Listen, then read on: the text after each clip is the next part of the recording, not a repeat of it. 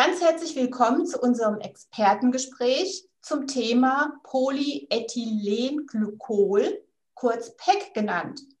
Mein Name ist Sabine Jose von meinem Allergieportal und ich freue mich sehr, dass der Herr Professor Ludger Klimek vom Allergiezentrum Wiesbaden uns hierzu einige Fragen beantworten wird. Der Herr Professor Klimek ist auch Präsident des Ärzteverbands Deutscher Allergologen, des EDA. Herzlich willkommen, Herr Professor Klimek. Hallo, liebe Frau Josse, ich grüße Sie. Ja, die erste Frage lautet, äh, was ist eigentlich PEC? Ja, PEC ist die Abkürzung für Polyethylenglykol. Ähm, Polyethylenglykol ähm, ist eine Substanz, die ähm, in ja, relativ vielen, ähm, ich sag mal, Dingen des täglichen Lebens vorkommt, ähm, auch in Medikamenten ähm, aber eben auch äh, in einigen äh, Kosmetika.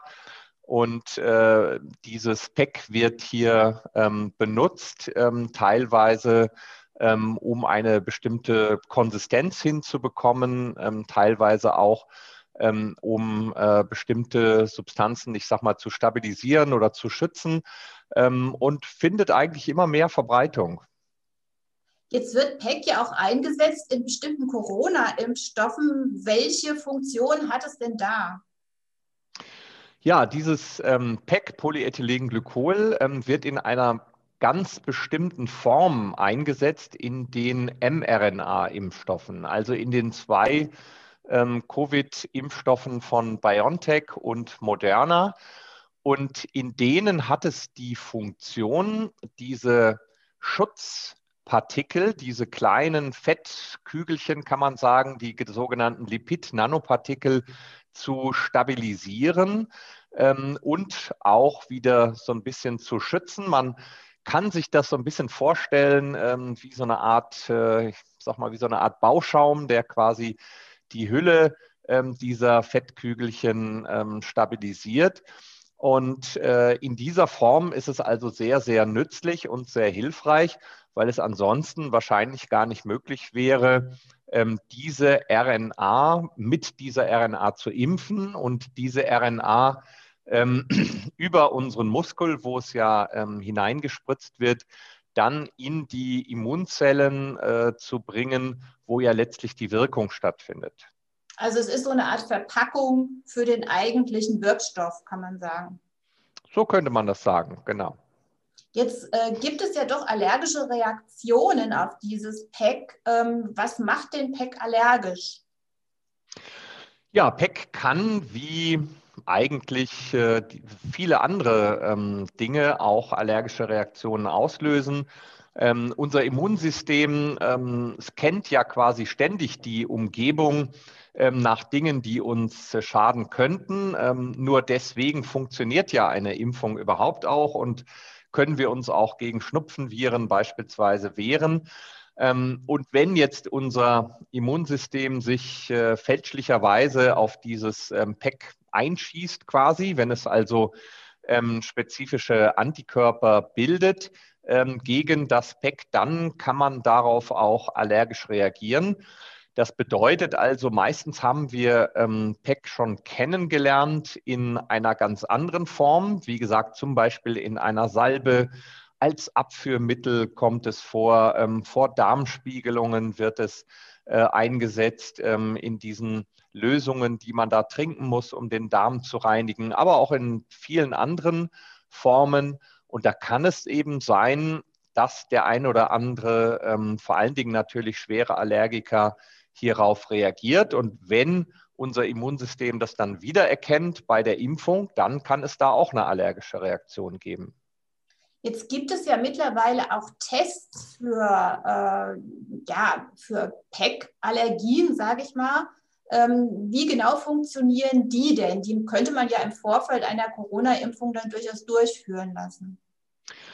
Genau, man kann sie durchführen lassen, vor allen Dingen wenn man die erste Corona-Impfung nicht vertragen hat. Also wenn man zum Beispiel mit einem dieser Impfstoffe, ähm, BioNTech oder Moderna, geimpft wurde und hat Reaktionen, die bislang, äh, die man sonst nicht erklären kann, allergischer Art. Die Haut schwillt an, es gibt eine Quaddelbildung, Urtikaria ähm, oder sogar ähm, Herz-Kreislauf- und Atemwegsprobleme.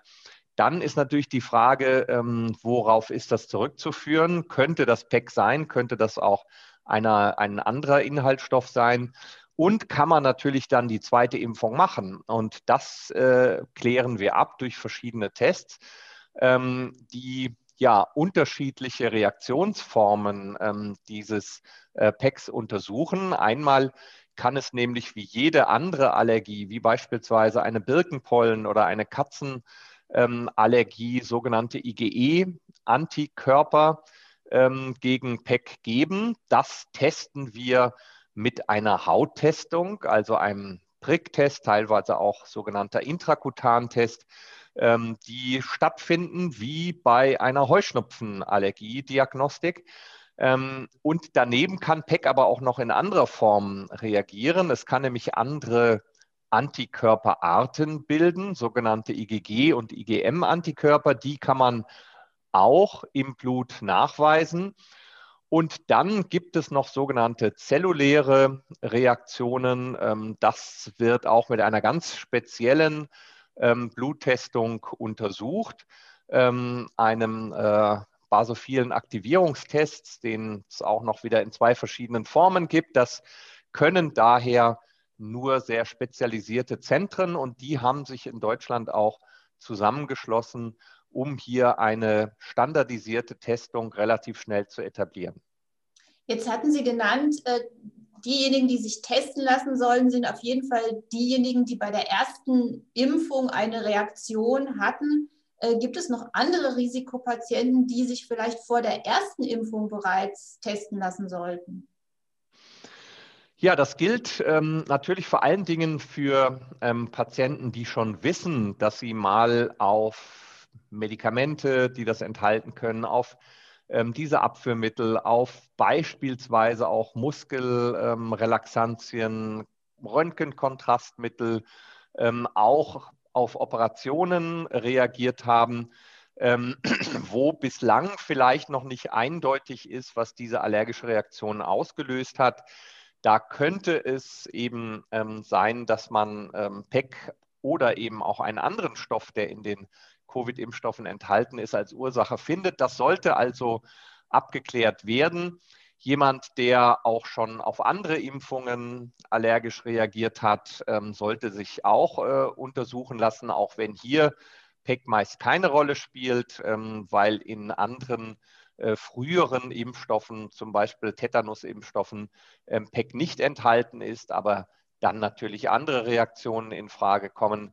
Und alle Menschen, die eine ähm, ja, bislang unerklärte schwere allergische Reaktion, eine Anaphylaxie, einen allergischen Schock hatten, von dem man nicht genau weiß, worauf er zurückzuführen ist und wo aber die Möglichkeit besteht, dass ähm, PEC eine Rolle spielt. Auch dann sollte man sich vor der Impfung auf jeden Fall testen lassen.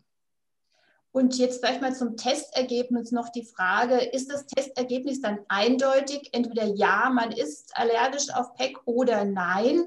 Äh, und wenn jetzt eine Allergie besteht, äh, wie geht man weiter vor in Bezug auf die zweite oder überhaupt Impfung? Mhm.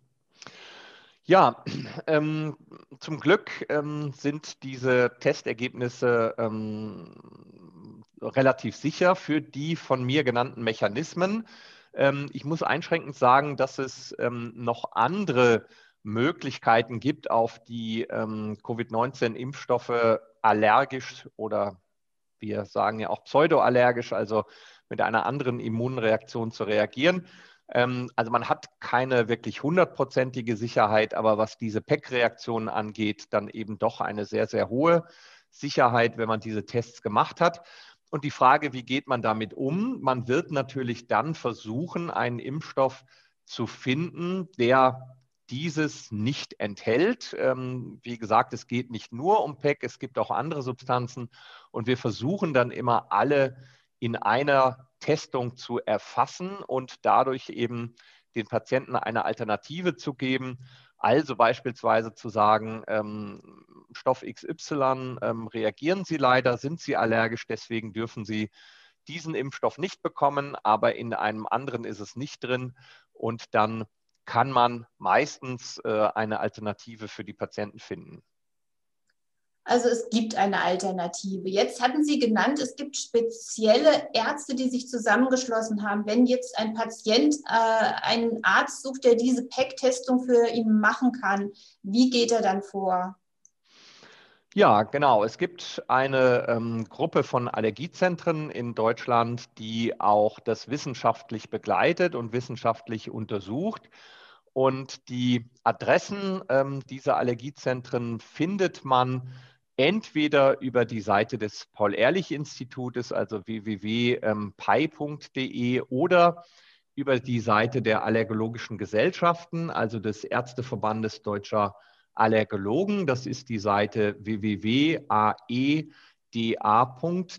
oder die Deutsche Gesellschaft für Allergologie und Immunologie. Das ist die ähm, www.dgaki.de. Und ähm, hier kann man ähm, sich die Liste der Allergiezentren ähm, herunterladen und dann ähm, das ja in der Nähe befindliche passende Allergiezentrum heraussuchen. Das hört sich gut an. Dann ganz herzlichen Dank für dieses Gespräch. Herzlichen Dank, hat Spaß gemacht. Vielen Dank.